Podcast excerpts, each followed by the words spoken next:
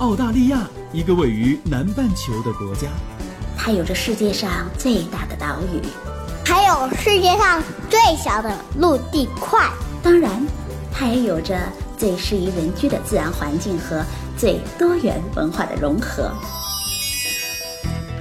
这是我看到的，也是我看到的。你好，我是甜甜圈，五岁女孩的妈妈。我是五岁的美拉拉。我们在澳洲，在路上。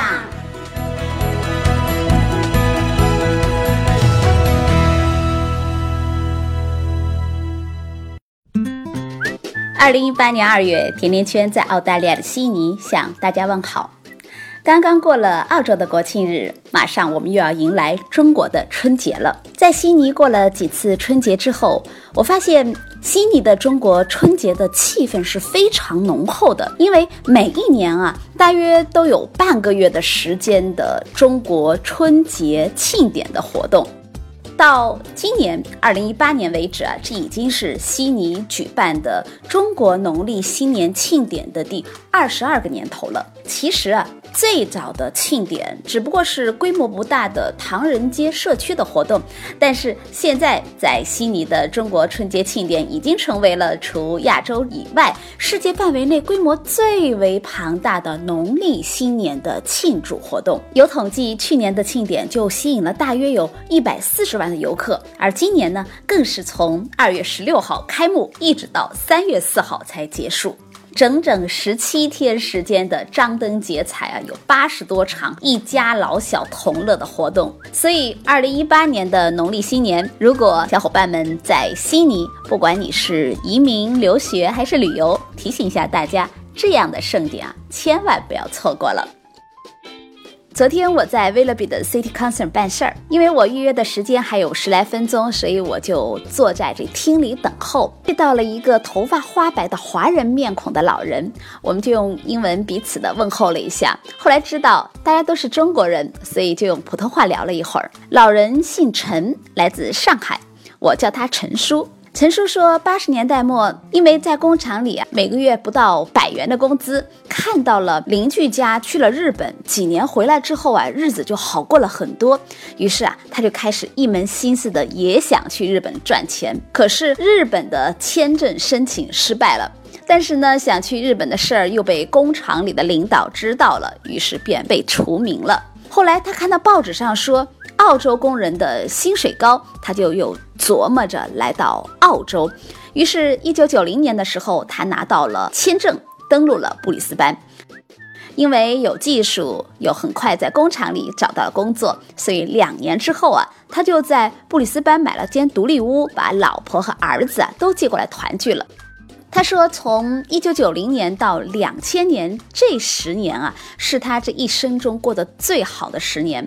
他当时是三个兄弟当中生活最富裕的，他还会时不时的接济一下国内的亲戚，给他们邮寄一些洋货回去。但是近十年来，他的两个兄弟以及他在上海生活的亲戚们的生活境况是完全不同了，仅仅是他们在上海的房子就很值钱了。他在国内的两个兄弟啊，还做了一些其他的投资和理财，所以每一家都过得非常的滋润，而他呢，成了兄弟三人当中最不富裕的了。他说，现在国内的机会真的很多，但是因为他不懂得规划家庭财产，所以他错过了近十年来的大好的投资机会。陈叔非常感慨地对我说：“你们年轻人一定要懂得理财，懂得规划，才不会吃亏。”的确，移民对于每一个人来说，或者每一个家庭来说，都是人生的大事儿了，而非一时的冲动。一旦决定了，就得要充分的考虑到各种各样潜在的问题，而其中呢。家庭财产的规划就是一件非常重要的事儿了。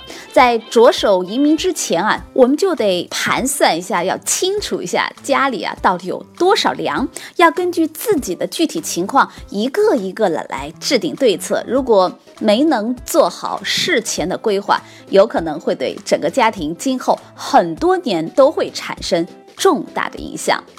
这一期的节目，我们就非常荣幸的请来了聚爱财的理财专家贝拉，来做客甜甜圈，一起啊和大家聊一聊关于移民与家庭财产规划的话题。贝拉你好，欢迎做客甜甜圈。我知道聚爱财专注于投资理财是非常厉害的，特别擅长管好老百姓的钱袋子，所以今天呢就请你来，大家聊一聊这个主题。你一定要知无不言，言无不尽。甜甜圈在澳洲的听友们，大家好，我是巨爱财贝勒。快过年了，首先祝大家新年快乐，一帆风顺，阖家幸福。嗯，谢谢贝勒对大家的祝福。这些年，国内的中产移民真的是越来越多了。有的人说，十个老板当中有三个已经移民，而有四个在移民的路上，还有三个是打算移民。现在呢，移民并非难事儿了，难的就是移民了怎么来处理和规划家庭财产啊，既要能保值，还要能增值。比如说是继续维持现状，还是尽快变现？是以人民币的形式继续留在境内呢，还是换汇后转移到境外？然后怎么样在安全性不减的情况下来提高交易的便利性和收益性啊？这些都非常的重要，也是很多听友们时常会和我交。流的一些话题，那么我想问问你啊，在移民澳洲之前，规划家庭财产的时候，要重点考虑到哪些因素呢？我们可以从几个方面节省自己的情况进行考量。嗯，首先，移民之后，我们的境外生活是否宽裕？如果生活无忧的话，不妨呢留一部分的资产在国内。我们所说的鸡蛋不要放在一个篮子里面，说的就是风险要分散，所以投资也要分散。跨境的多元化资产配置可以有效的降低投资组合的市场风险。嗯，另外我们还得考虑新兴市场的成长性投资机会。咱们中国毕竟是全球最具有吸引力的新兴市场，在未来的几年，中国的经济仍然保持着高速的增长状态。现在相当多的外资企业都想千方百计地挤到中国来。从中国的成长机会中分得一杯羹，但是呢，新兴市场的发展也存在着一些结构性的风险。我们留什么样类型的资产，留多少比例的资产，我们都得结合自身的情况酌情考虑。第三个呢，就是汇率的变动因素。从国内外的宏观经济形势走势以及外汇汇率的今年走势来判断，人民币未来的走势可能还是升级的趋势。在这种情况下，持有人民币资产还是比较好的选择。另外，我们还需要考虑是利率的因素。不同国家利率水平是有差异的，要看我们移民的目的地国家利率水平和人民币利率水平比较。由于抑制通胀等因素，人民币可能会在未来的一到两年还会继续的加息，保持高利率。假使我们移民去了日本等这种极低利率的国家。那么显然，投资固定收益类产品可能更好的机会是在国内了。最后，我们来说一说税务的因素。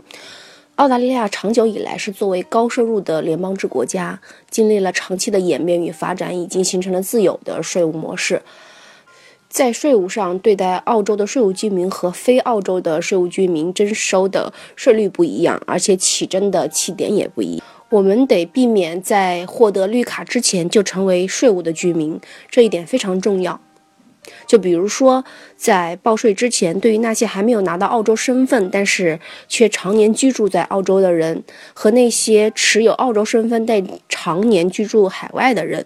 首先，我们得搞清楚自己是什么样子的身份，是什么样子的税务身份。嗯，的确，税务身份非常的重要。澳洲的法律法规的经济状况，它不同于国内，有很多朋友都注意到了。那澳洲税务局就定义税务身份的标准也不同于澳洲的移民局，所以才会。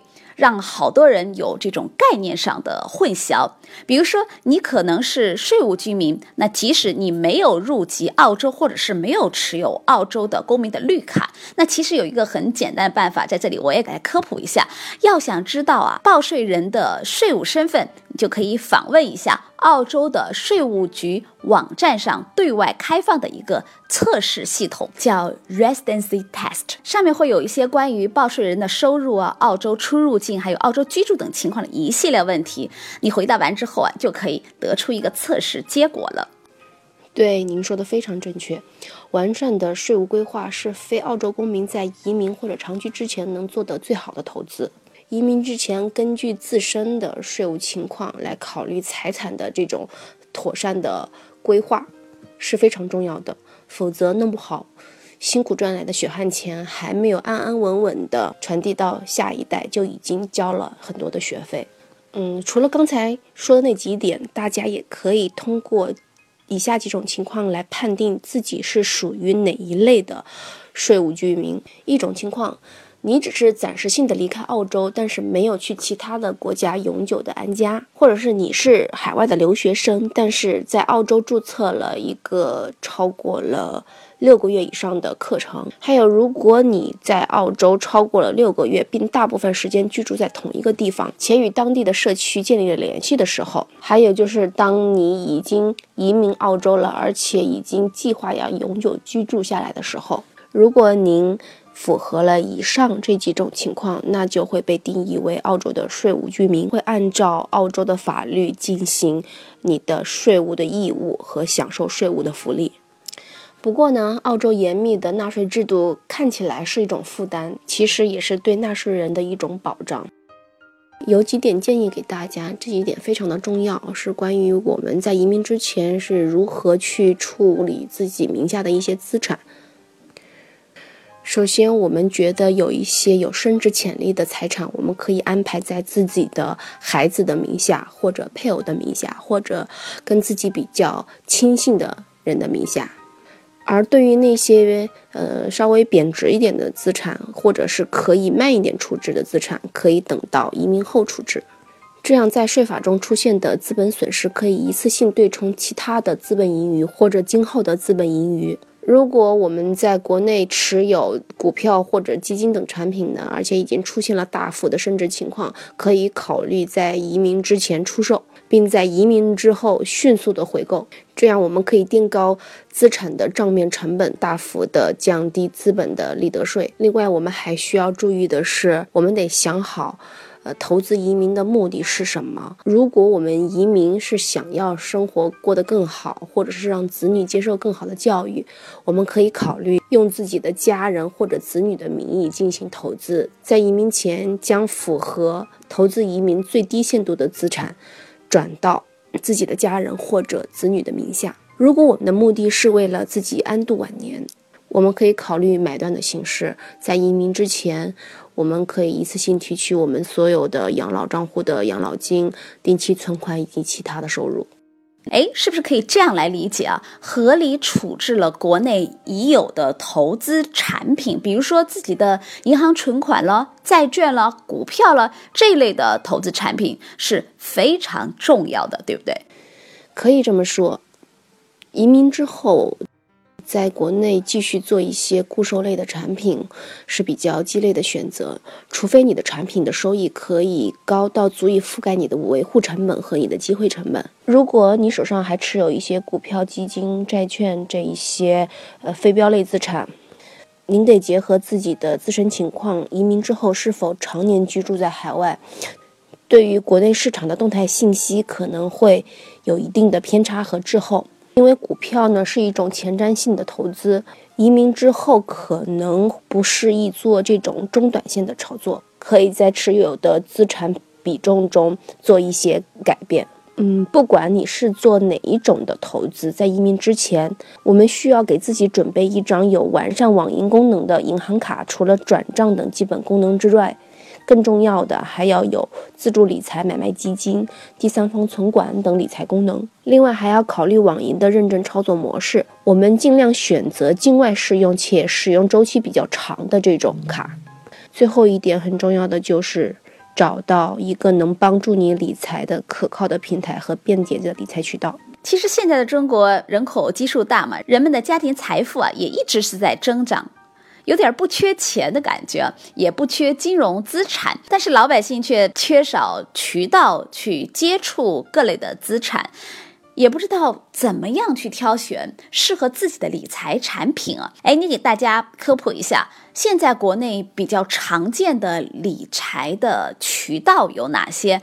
就也就是说，现在我们怎么样来投资会收益更高呢？我们先来说说几组数据。